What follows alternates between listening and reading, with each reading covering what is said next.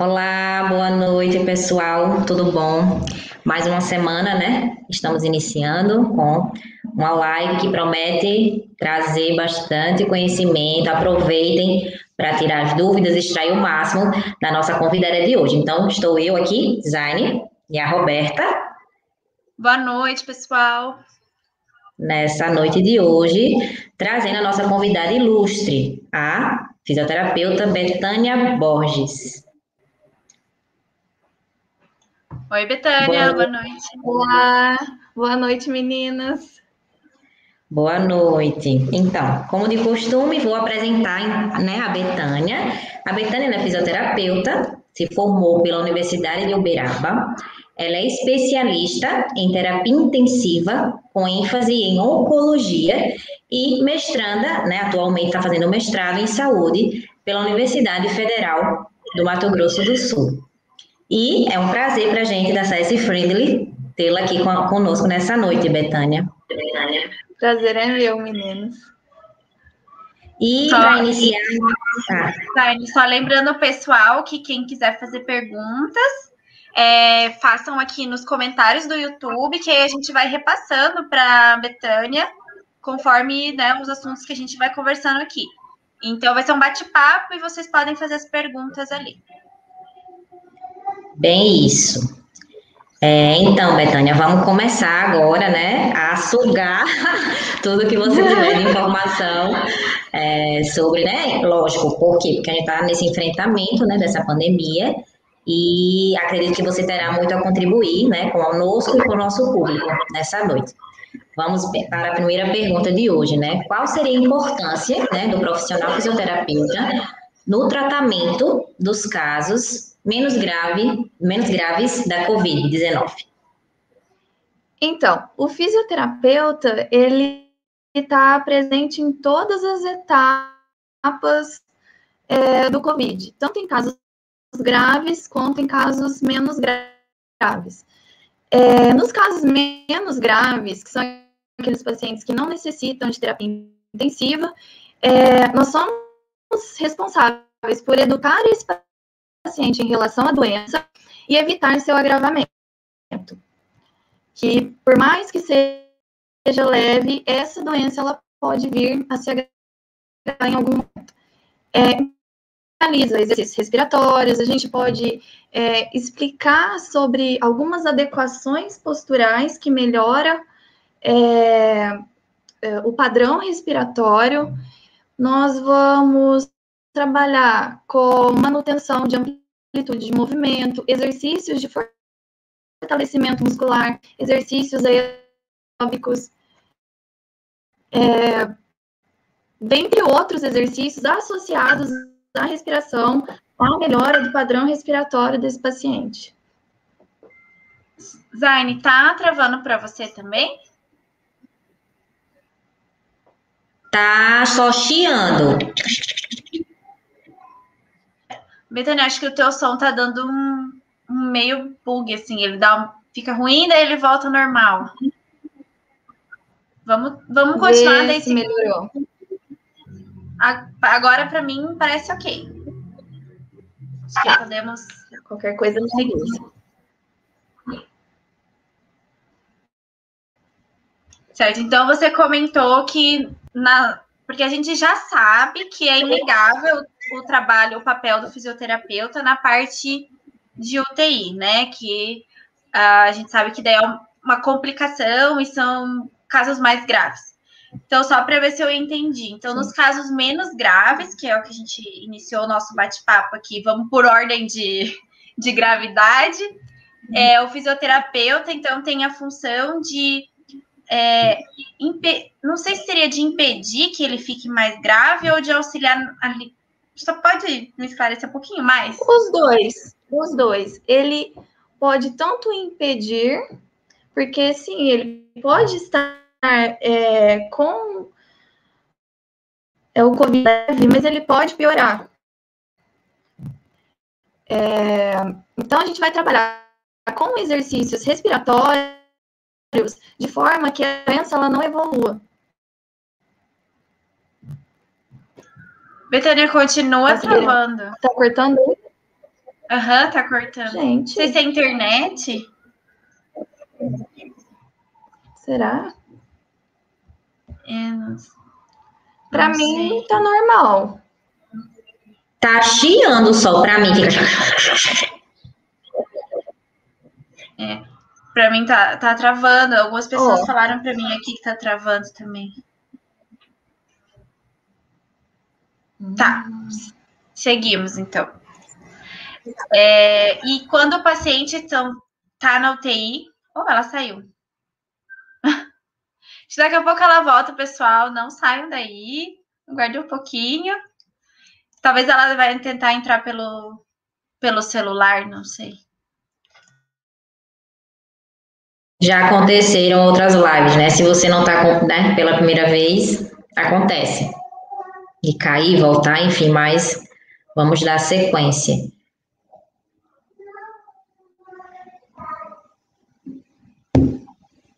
É, o ao, o ao vivo é assim mesmo. Pois é, pior que tipo, a gente nem chegou a conversar nada para ficar esticando o assunto.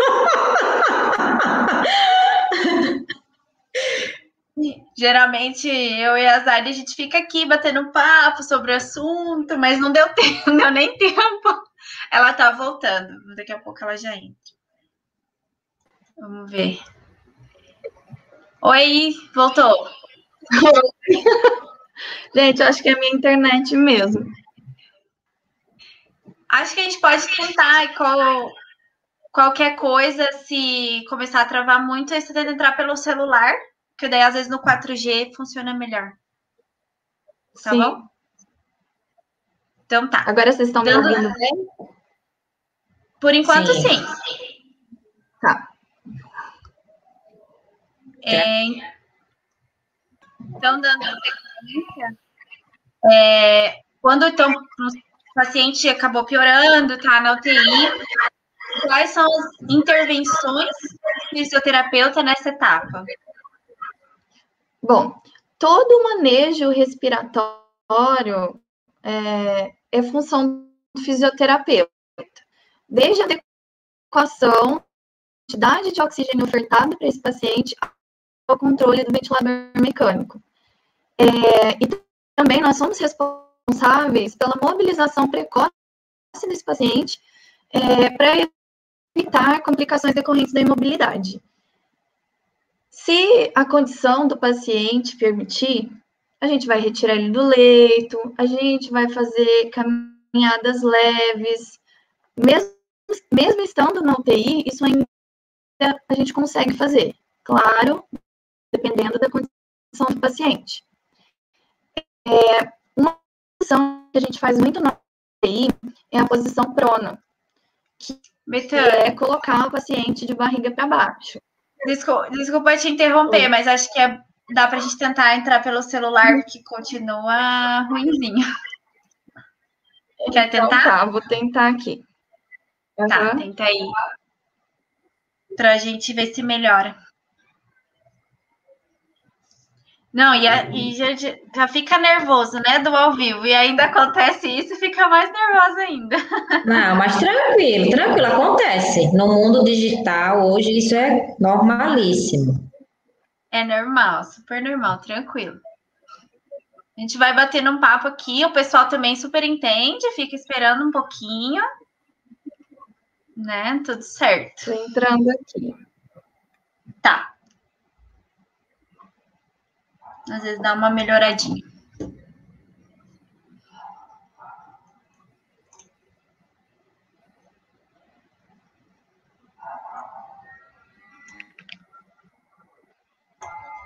Não, e antes da.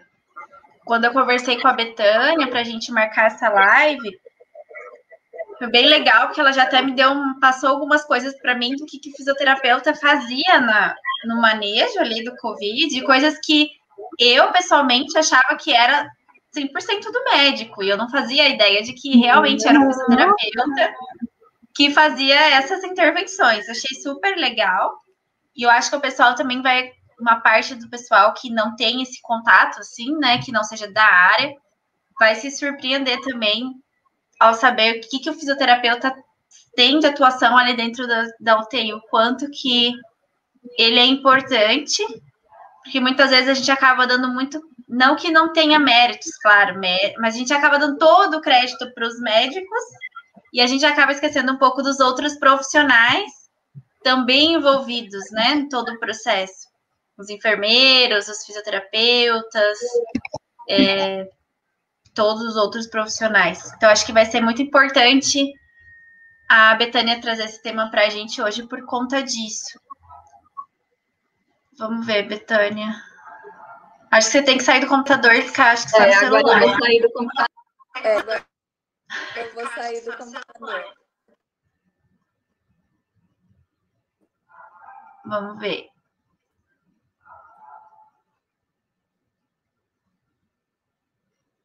Travou. Tira, tira a câmera e põe de novo, Betânia, para ver se destrava. Ela fica só o áudio ao invés de imagem. Como é? O áudio? Não, o vídeo, o áudio, o vídeo. Betânia, está escutando? Vou mandar uma mensagem para ela aqui, vamos ver. Ela voltou em outro ali. Oi, você voltou no computador? Voltei no celular, ficou pior. Mesmo no 4G? No 4G. Se você, se você tirar a teu, tua imagem e ficar com o áudio, só pra gente pelo menos conseguir te ouvir direito, vamos ver. Tá, vou tirar aqui.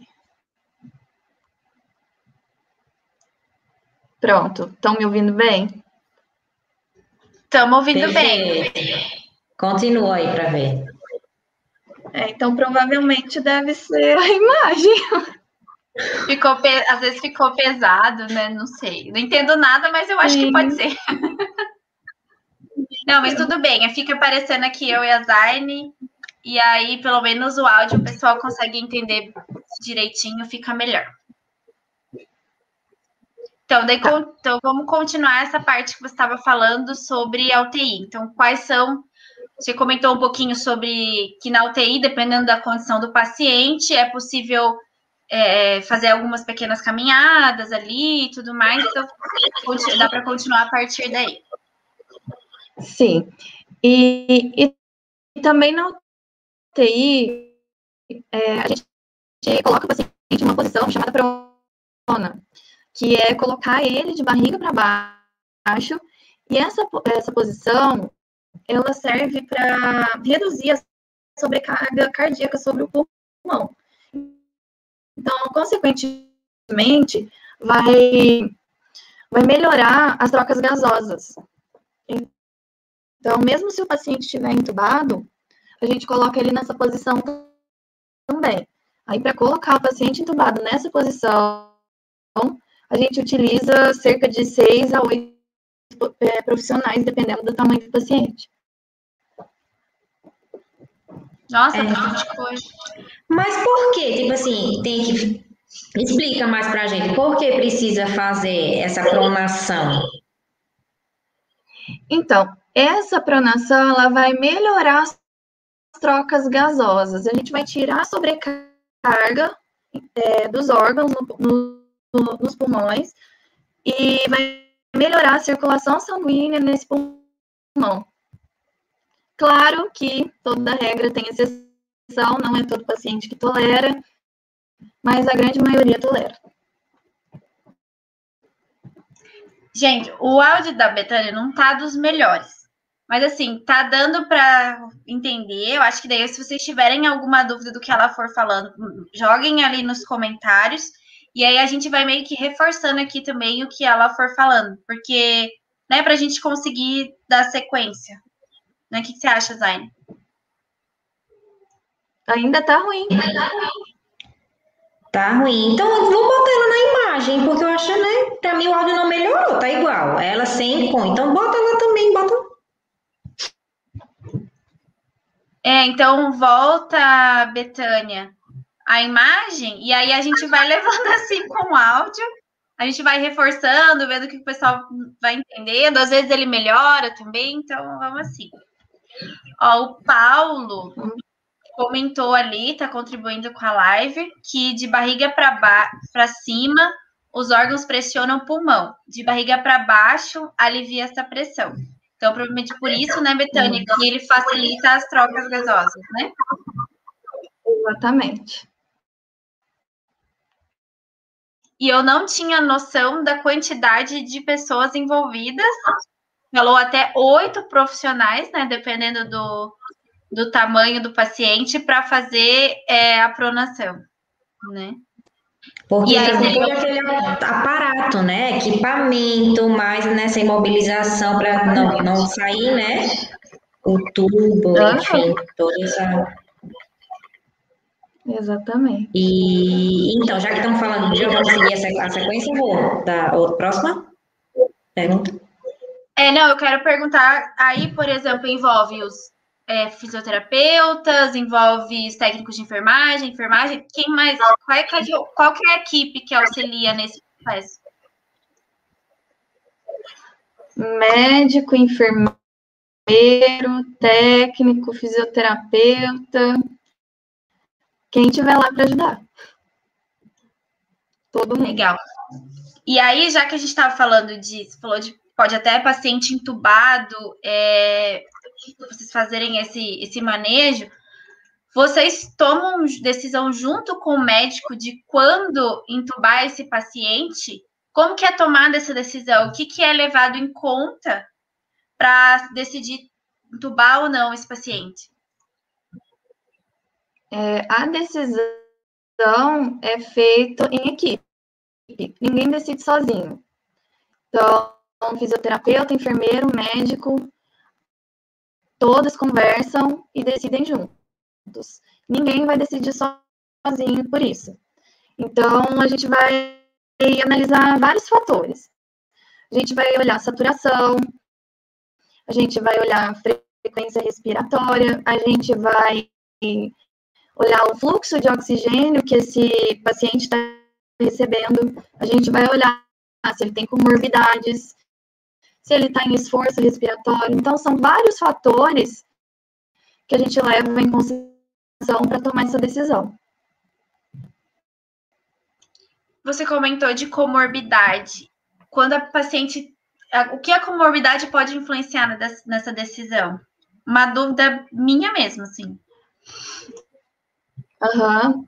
A obesidade é um fator, assim, bem agravante. É, o paciente, às vezes, não precisa nem ser hipertenso, nem ser diabético. Só o fato dele ser obeso, ele já tem uma troca gasosa bem restrita, já tem um esforço respiratório. Então, obesidade é o principal fator. Entendi. Então, se ele é obeso, então, leva muito...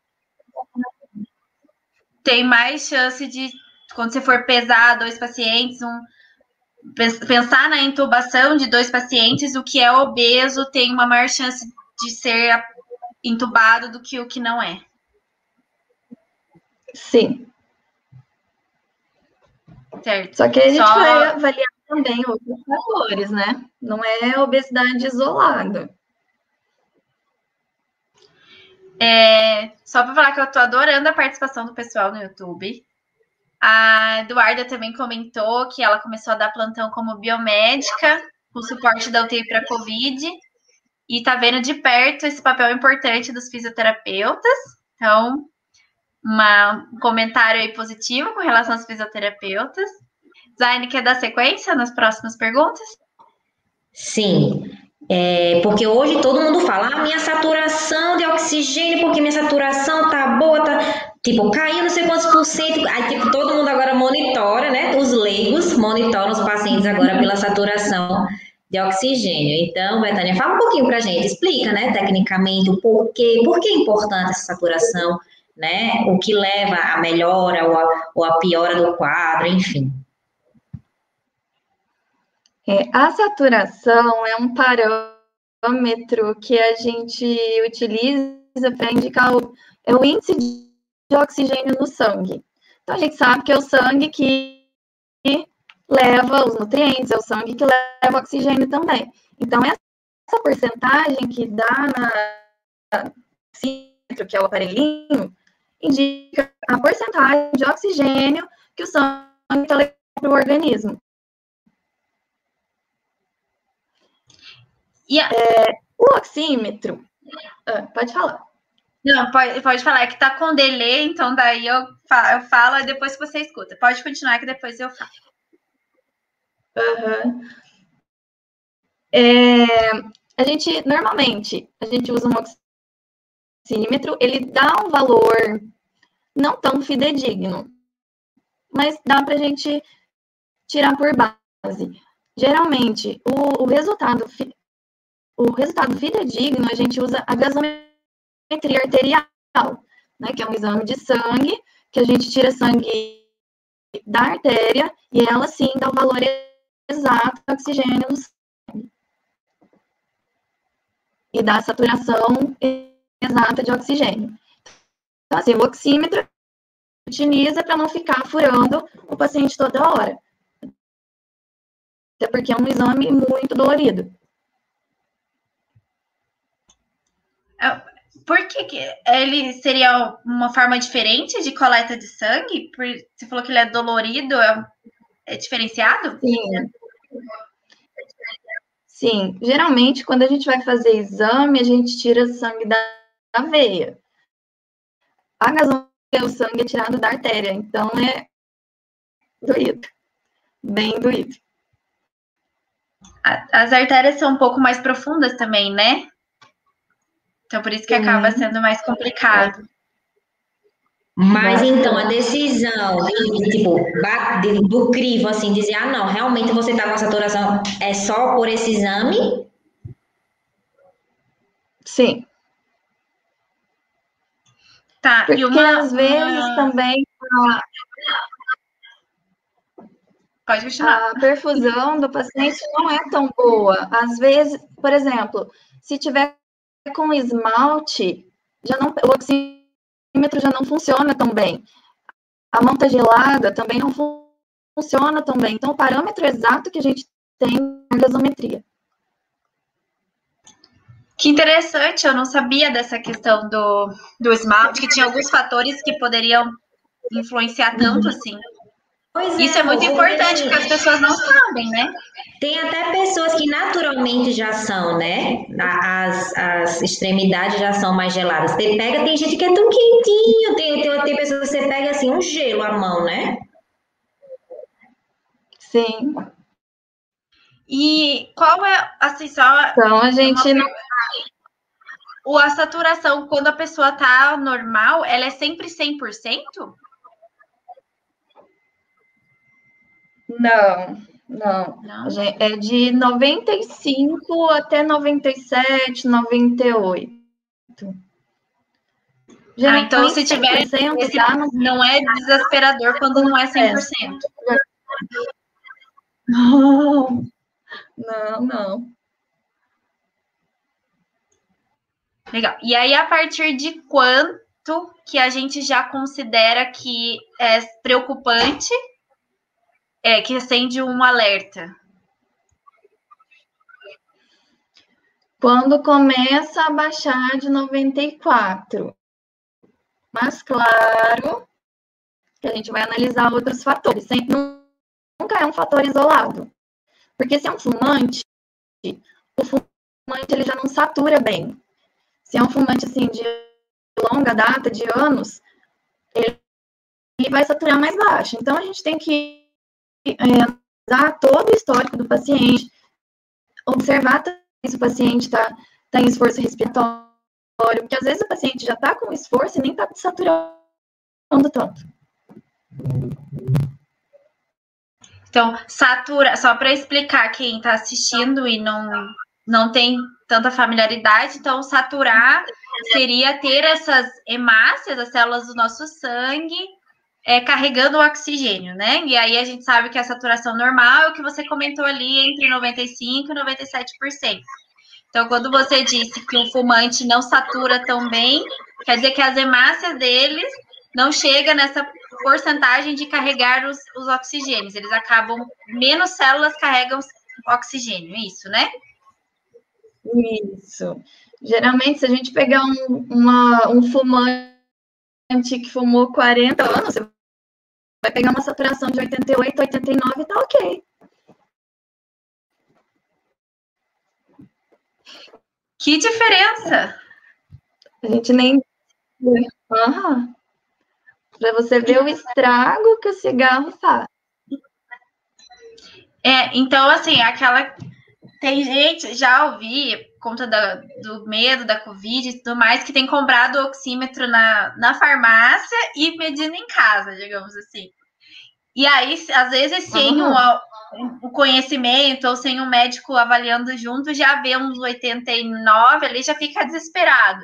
E aí você acabou de comentar que um fumante pode ter a saturação normal, como no, né, por ser fumante, com 89. Então, esse é o perigo também da, da pessoa se autodiagnosticar ou ficar medindo ali sozinha, sem o acompanhamento de um profissional, né? Sim. A gente tem que olhar vários fatores. Então, a gente nunca um, olha um fator isolado.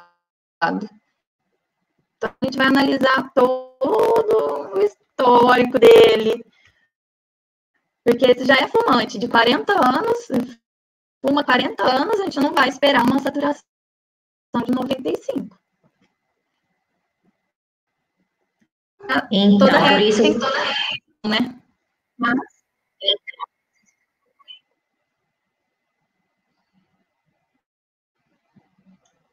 Fala, Zaine.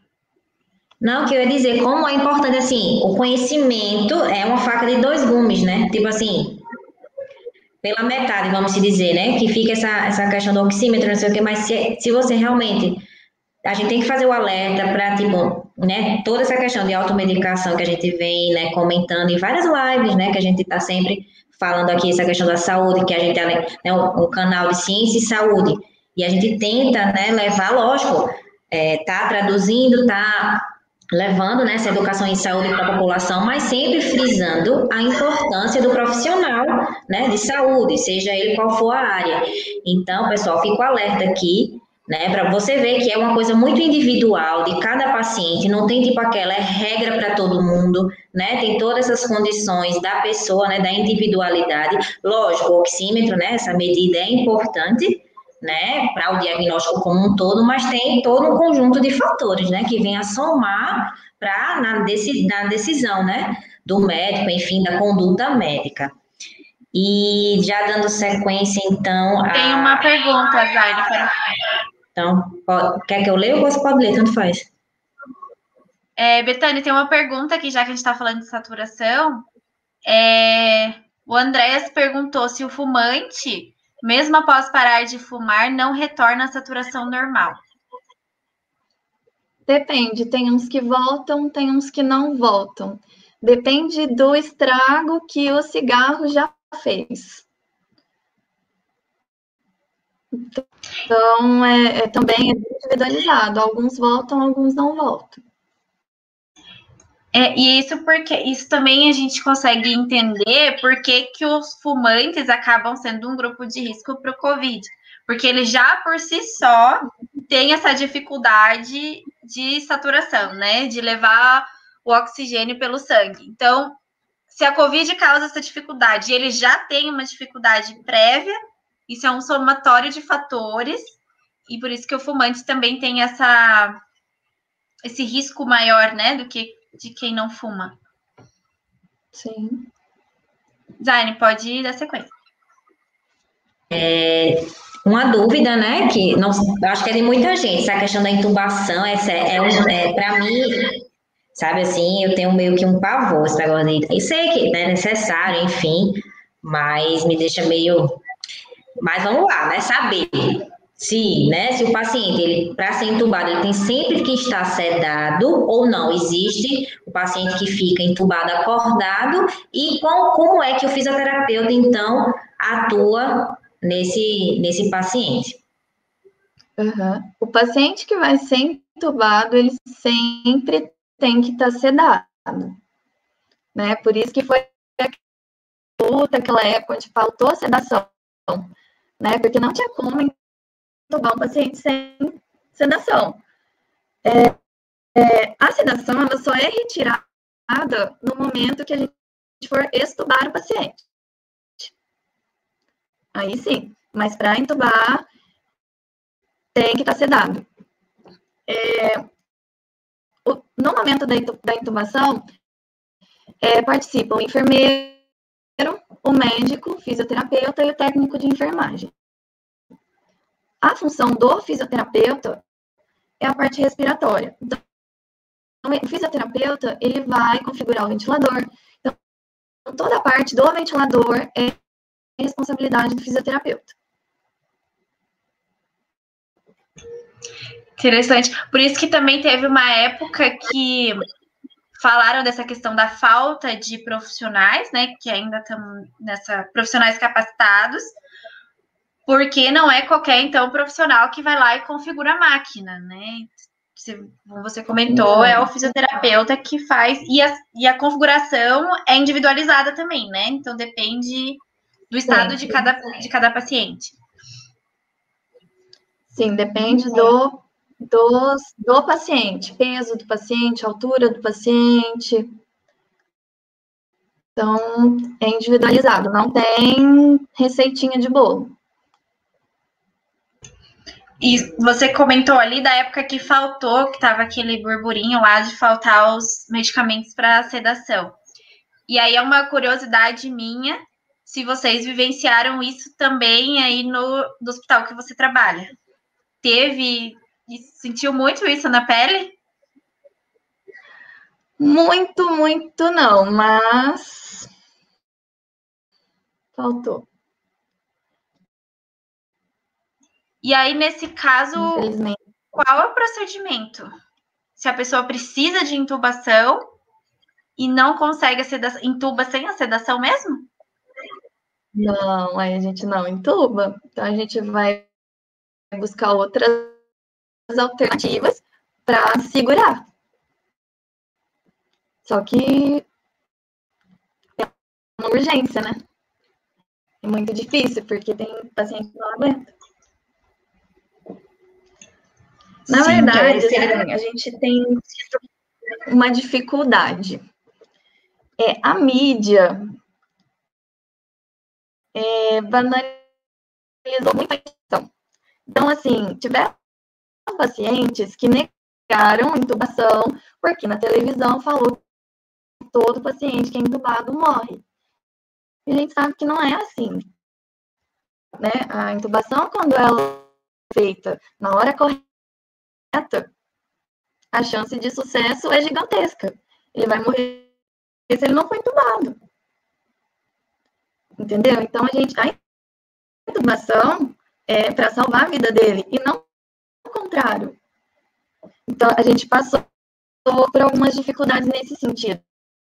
Pacientes que negaram até o último instante, falando que não queria ser intubado. E tem a hora certa, você tem que deixar passar. Infelizmente. Eu acho que essa é a importância de, dessas divulgações também que a gente e outros canais fazem. Porque, assim, claro, não tira a importância da imprensa, né?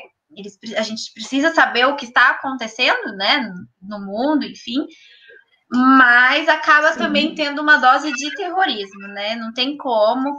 E de tanto Sim, você ver, você acaba é, ficando impressionada, digamos assim, né? E acho que essa é a importância de você vir aqui falar que a intubação não quer dizer que a pessoa vai morrer né? Que tem a hora certa, que a Pelo pessoa tem que, acho que tem que. Exato, a intubação tem a função de não, de não deixar a pessoa morrer, né? Para ela se recuperar, deixar Sim. o. A ideia é que o pulmão tenha tempo de se, recuper... de se recuperar, né? É essa a ideia da intubação, né? Certo? Ventilação mecânica. Sim. A gente usa, a gente usa uma forma bem lúdica de explicar para o paciente. A gente fala para ele que a gente vai entubar ele pulmão dele poder descansar, para o ventilador poder fazer o trabalho do pulmão dele. Mais lúdica que a gente utiliza para ele entender isso. Só que, assim, infelizmente, banalizou-se demais. E muitos pacientes negaram, infelizmente, não conseguiram. É, e às vezes, e é exatamente o que as pessoas não sabem. Às vezes as pessoas que aparecem morrendo por, após uma intubação é exatamente por conta disso, que eles negaram e não fizeram o tratamento na hora correta. Então, e isso não é dito, né? Exatamente. Dali só, só se diz assim, ah, foi entubado e morreu. Mas ninguém se diz que como foi o processo até chegar na intubação, o que, que aconteceu ali que levou a esse desfecho, né? Nós tivemos é... pacientes que negaram e, e a gente chegou, teve que chegar, ou não vai esperar, ou você vai, ou você morre. Aí tiveram pacientes que não conseguiram, tiveram pacientes que chegaram e falaram, eu não vou ser entubado. Opção do paciente, se o paciente decidiu que não quer, a gente não pode passo dele. Não, isso é antiético. Mas a gente conseguiu mostrar ele a importância disso e a gente teve sucesso.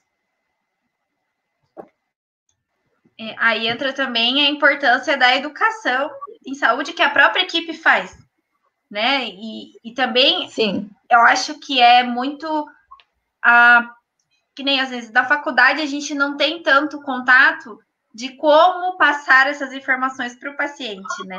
E isso é fundamental. O próprio profissional de saúde tem que estar educado em como tratar o paciente, né? Como explicar para o paciente, como fazer esse paciente entender que é a hora mais importante, que ele precisa passar pelo procedimento agora e que a chance dele morrer se não passar é maior, mas também falar de uma forma lúdica que não seja agressiva, Sim. que o paciente consiga uhum. entender, eu acho que é um desafio enorme, né? Sim, porque ele já está muito fragilizado, né? Então a gente tem que ir assim. Eu falo que tem que ir com muito porque o paciente com Covid ele é totalmente fragilizado. Qualquer paciente, na verdade. Mas pelo Covid em especial, por tudo que tem acontecendo, por tudo que, que, que tem se mostrado, ele, ele já entra com medo. Ele entra no hospital com medo. E esse medo influencia muito no tratamento.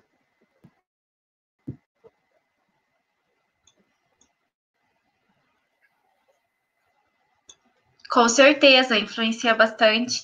E e é o que a gente está falando, é porque é uma doença nova, né? Que agora a gente já tem um pouquinho mais de informação, mas mesmo assim não se sabe é, a longo prazo muito bem o que pode acontecer com esse paciente. Então entra por ser algo novo, também por estar tá muito exposto na mídia, porque outras doenças são tão graves quanto, mas nunca foi tão exposto na mídia a ponto da pessoa ficar tão fragilizada desse jeito, né, com tanto medo.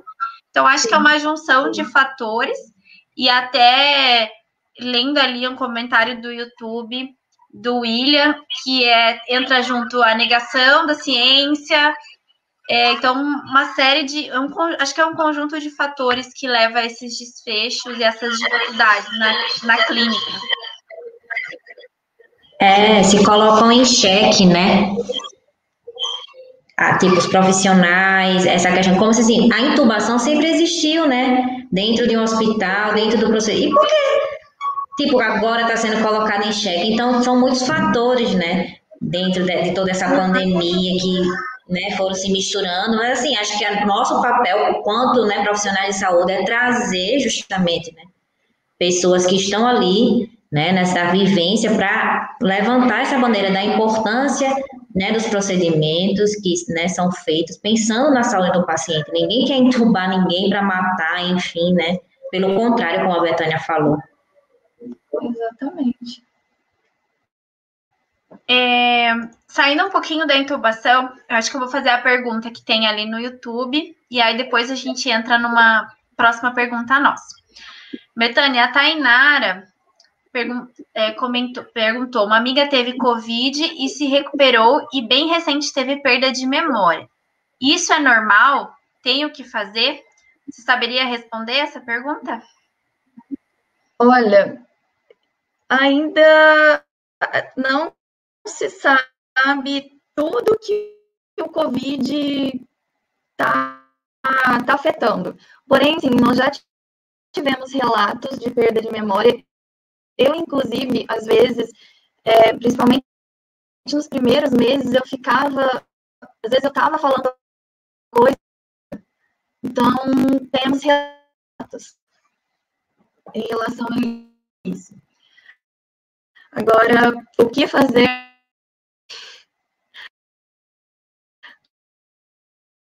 Sabemos. Nossa, tá, se eu entender, deixa eu só entender novo, se verdade, eu entendi né? o que você tá... falou.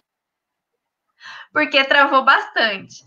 É, você comentou, então, que a gente não sabe, né, muito bem ainda essa questão da tudo que o Covid pode causar. É, e que você, inclusive, não sei para o pessoal que está aí, a, a Betânia já teve Covid, então você, depois que teve Covid, nos primeiros meses, também teve em alguns momentos uma pequena falha aí de memória. É isso que você comentou? Sim, sim. Tá, porque a, a, dessa fala travou bastante aqui para mim. Não sei, acho que para o pessoal também. E o que fazer a gente ainda não sabe, isso? Não. Certo. É, então, saindo dessa parte, é, a gente queria, porque assim, a gente sabe que alguns pacientes de UTI, eles ficam 30, 40 dias, dois meses, eles ficam bastante tempo no hospital. E a gente já comentou da importância do fisioterapeuta nessa parte da recuperação respiratória. É, mas a gente sabe também que ficar muito tempo hospitalizado causa um enfraquecimento muscular. E aí, esse enfraquecimento, ele ocorre a partir de quantos dias de internação? A primeira pergunta. E também aonde que vai entrar o fisioterapeuta nessa recuperação do enfraquecimento muscular? É, cada dia de mobilidade do paciente, ele perde cerca de 2% de massa muscular. Então, vamos colocar um idoso que a perda vai ser bem maior. Um dia. Então, pega um paciente que ficou imóvel 40 dias. Eu sempre falo para os meus pacientes, o corpo humano não foi feito para ficar parado. Então, o fisioterapeuta, ele vai trabalhar de forma a reduzir essa imobilidade do paciente desde o período hospitalar, depois do período pós-hospitalar, a gente vai trabalhar com ganho de força e massa muscular. Dependendo. Pacientes, pacientes que já praticavam exercício antes da internação, a recuperação é bem rápida. O paciente que sempre foi sedentário e não tem uma massa muscular boa, a recuperação já é mais lenta. E isso vale para qualquer idade.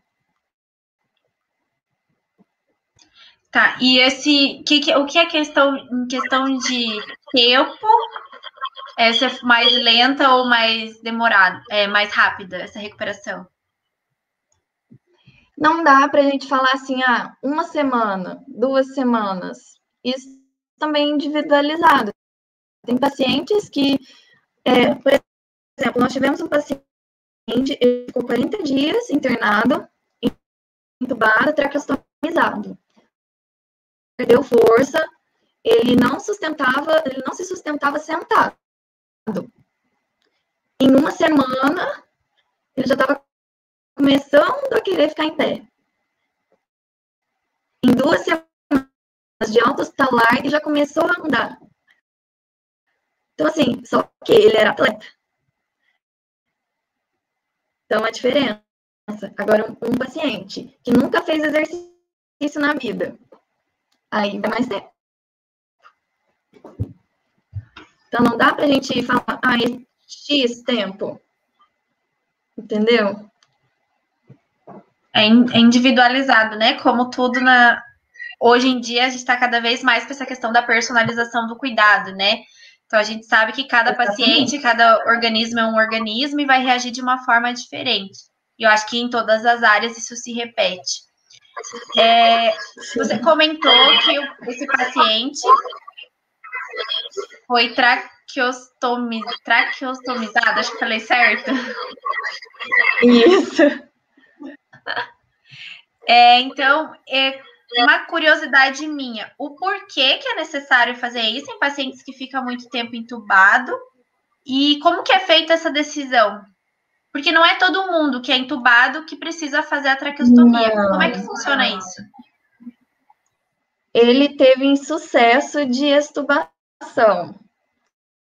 Então, foram feitas duas. Ele foi estubado a primeira vez. Não foi uma estubação bem sucedida, porque ele ainda não tinha melhorado. Entubou de novo. Aí, estubou. Foi um insucesso, aí a gente já opta pela tráqueo. E quais são os problemas que a tráqueo pode trazer para esse paciente? Bom, pode trazer problema de fala, é, tem risco de infecção, tanto quanto a, a infecção. Mas, assim, no caso dele, além do Covid, ele ainda pegou uma bactéria. Assim, foram uma série de problemas, né, que a, a, a hospitalização em si já é bem complicada. O risco você aí outras bactérias é muito grande. Graças a Deus, está super bem. Era um paciente jovem. Ele ficou muito debilitado. Porém, está se recuperando muito. Ainda brinco com ele e falo que ele é um milagre.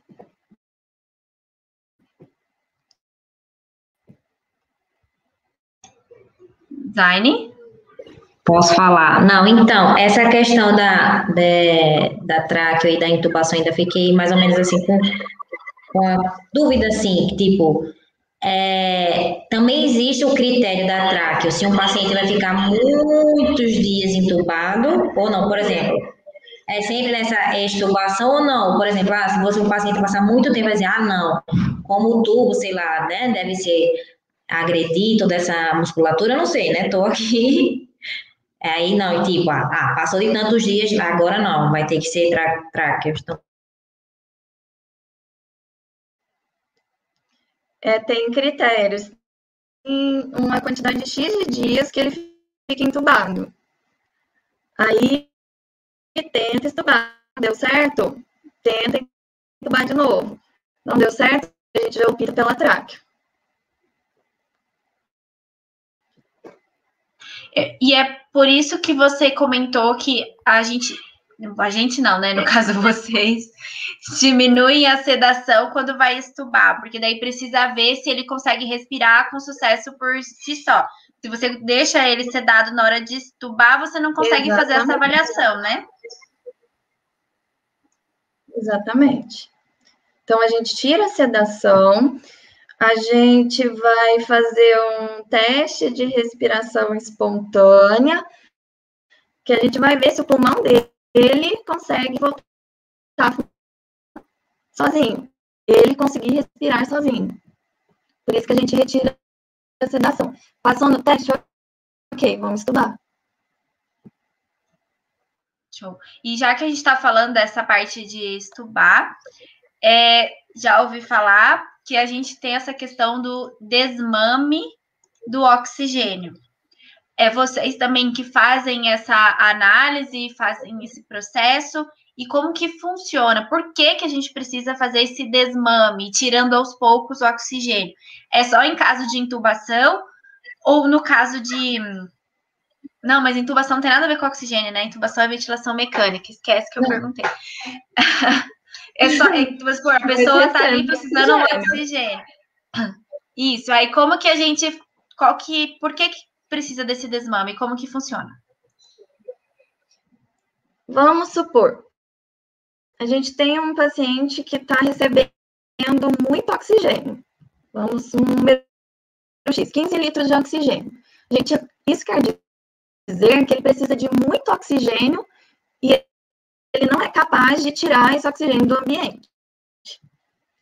Então, a gente vai tirando aos poucos, de forma que ele consiga se, é, se readaptar a pegar o oxigênio do ambiente.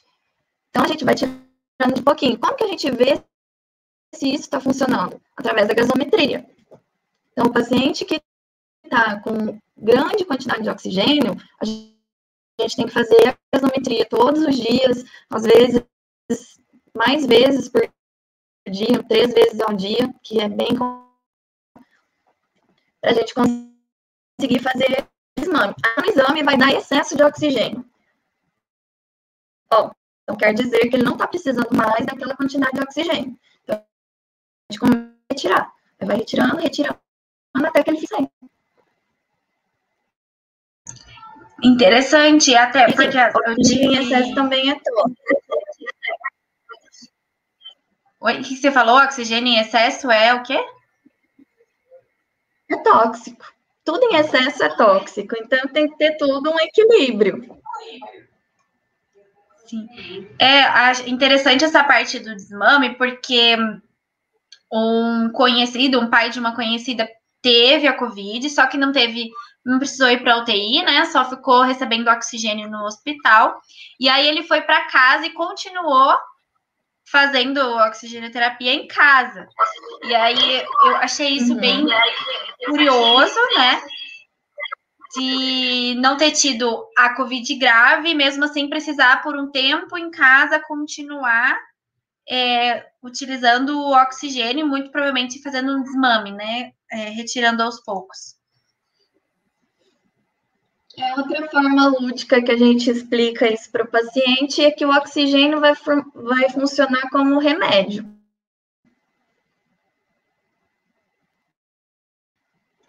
Sim. É, a, Mar, a Marlene fez uma pergunta aqui, que era exatamente a próxima pergunta que eu ia fazer. Então, eu vou falar aqui a pergunta da Marlene. A Marlene perguntou qual a importância do fisioterapeuta para pacientes que teve Covid depois que tem alta, são todos os pacientes que precisam de acompanhamento do fisioterapeuta ou tem alguns casos específicos? Sim, todos precisam. Por quê? A gente já sabe que o exercício físico é a solução. Pode ser que ele não ele optar por fazer exercício com profissional de educação física. Tudo bem. Ou pode fazer com fisioterapeuta. Por quê? Ou não, ele vai ter uma perda de massa muscular. Eu tive. Força. Então, e foi super leve. Eu voltei para academia, eu mal conseguia tolerar o peso. Então, precisa.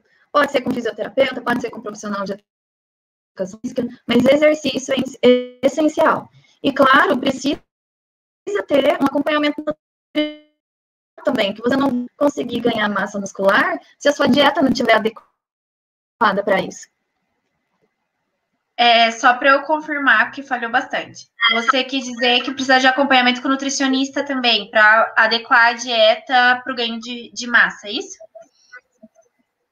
Sim. É um, é um conjunto, né, de, de fatores para poder voltar ao normal, digamos, né? Mas essa tipo, é, essa questão da fisioterapia, dessa prática, recuperação de tônus, é, dieta, serve assim, não só para a questão de Covid, né? É, serve para pacientes que ficaram muito tempo hospitalizados, não é isso? Tipo. Sim. Sim. E eu falo que serve para todo mundo, né? O exercício é essencial para todo mundo. Sim, equilíbrio, né, gente? É que a, a gente acaba falando Covid, que é o porquê, é o que está mais né, aparecendo e nesse momento que as pessoas estão mais vendo essa importância. Mas é o que a Zaine falou, né? Seria para qualquer tipo de internação. Oi, Betânia? Porque outra coisa que outra coisa que o Covid trouxe foi problemas de imobilidade. Muita, por exemplo, os idosos pararam de fazer exercícios. Aí eles foram hospitalizados por imobilidade. Então, assim, você está vendo a importância do exercício? Eles não tiveram Covid. Só que eles foram hospitalizados porque eles pararam de fazer exercício, ficaram trancados em casa. Segundo meu avô, que caminhava todos os dias, ele dizia que ele tinha dois corações, o coração aqui e o na panturrilha. Ele dizia que ele tinha que se movimentar. se não, se não, se eu parar, eu pego descendo. Ele dizia, né? Que pegar descendo, no caso, era morrer. Mas Nossa. é, tá É, sabedoria antiga, né, gente? Então, e, então só para fazer um resumo aqui do que a gente conversou, deixa eu só comentar também que a gente teve vários comentários ali no, no YouTube, inclusive parabenizando a Betânia, que é uma ótima profissional. Então, a gente teve ali alguns depoimentos, acredito que de paciente seu, Betânia, falando que você ajudou muito nesse processo. O milagre está assistindo. É, ele falou, cada dia é uma vitória. Foi o Paulo, uma conquista. Eu fiquei 18 dias internado, fui acompanhado pela Betânia. É preciso muita disciplina e consciência da necessidade dos exercícios. O Paulo e o, e o Pérez e Nantes, que é o Leonardo, foi o nosso milagre.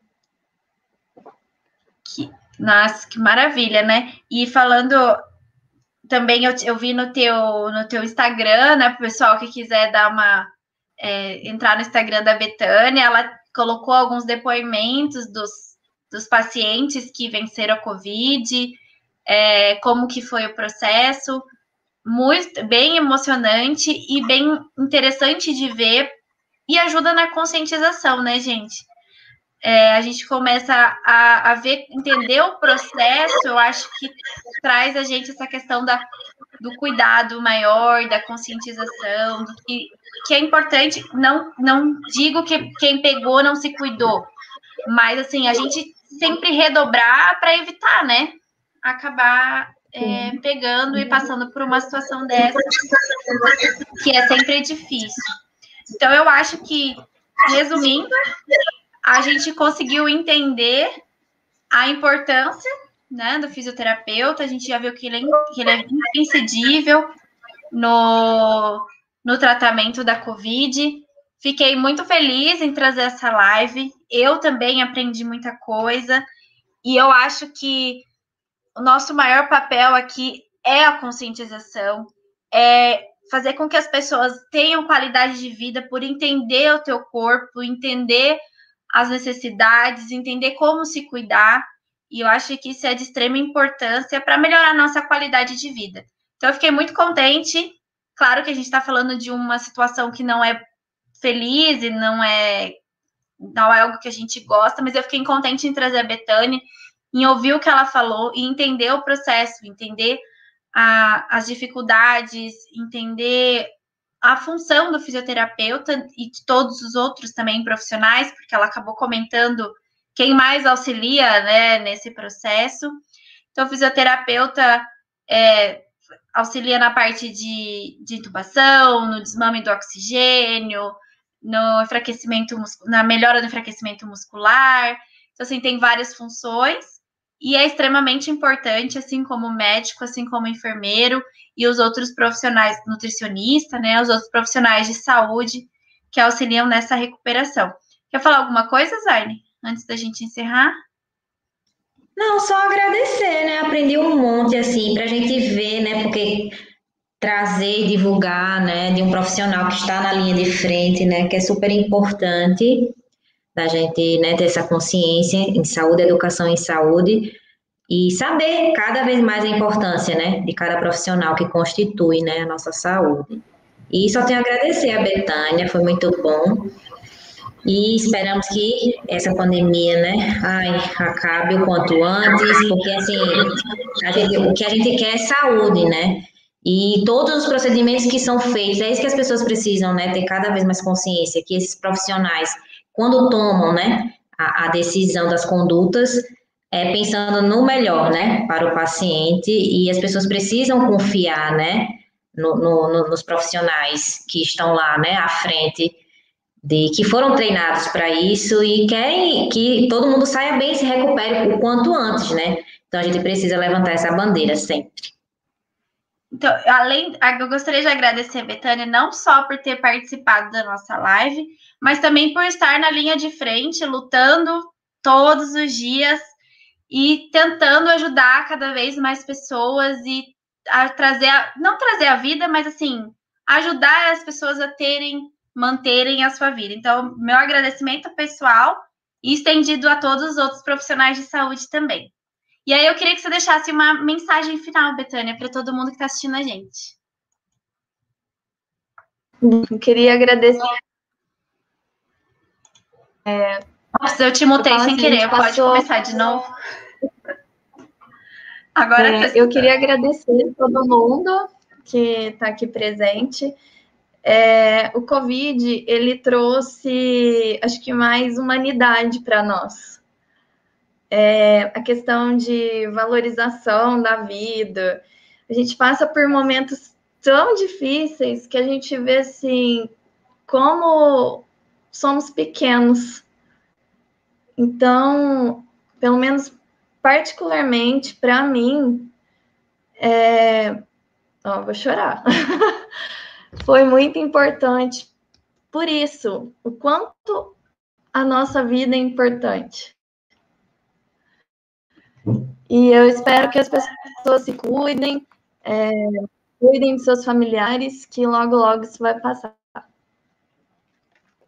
Com certeza, a valorização da vida, né? Eu acho que hoje em dia as pessoas valorizam muito mais cada minuto até porque ninguém da nossa geração, ou mesmo da geração dos nossos pais, passou por uma situação dessa de pandemia, de algo desconhecido. Eu acho que a última, assim, que foi mais forte foi a gripe espanhola, que já faz quase 100 anos.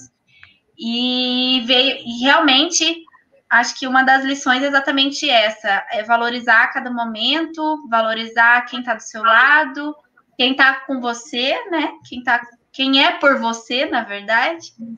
E é isso, queria Sim. agradecer a Betânia, a Zaine também, e a todo mundo que participou, assistiu a live.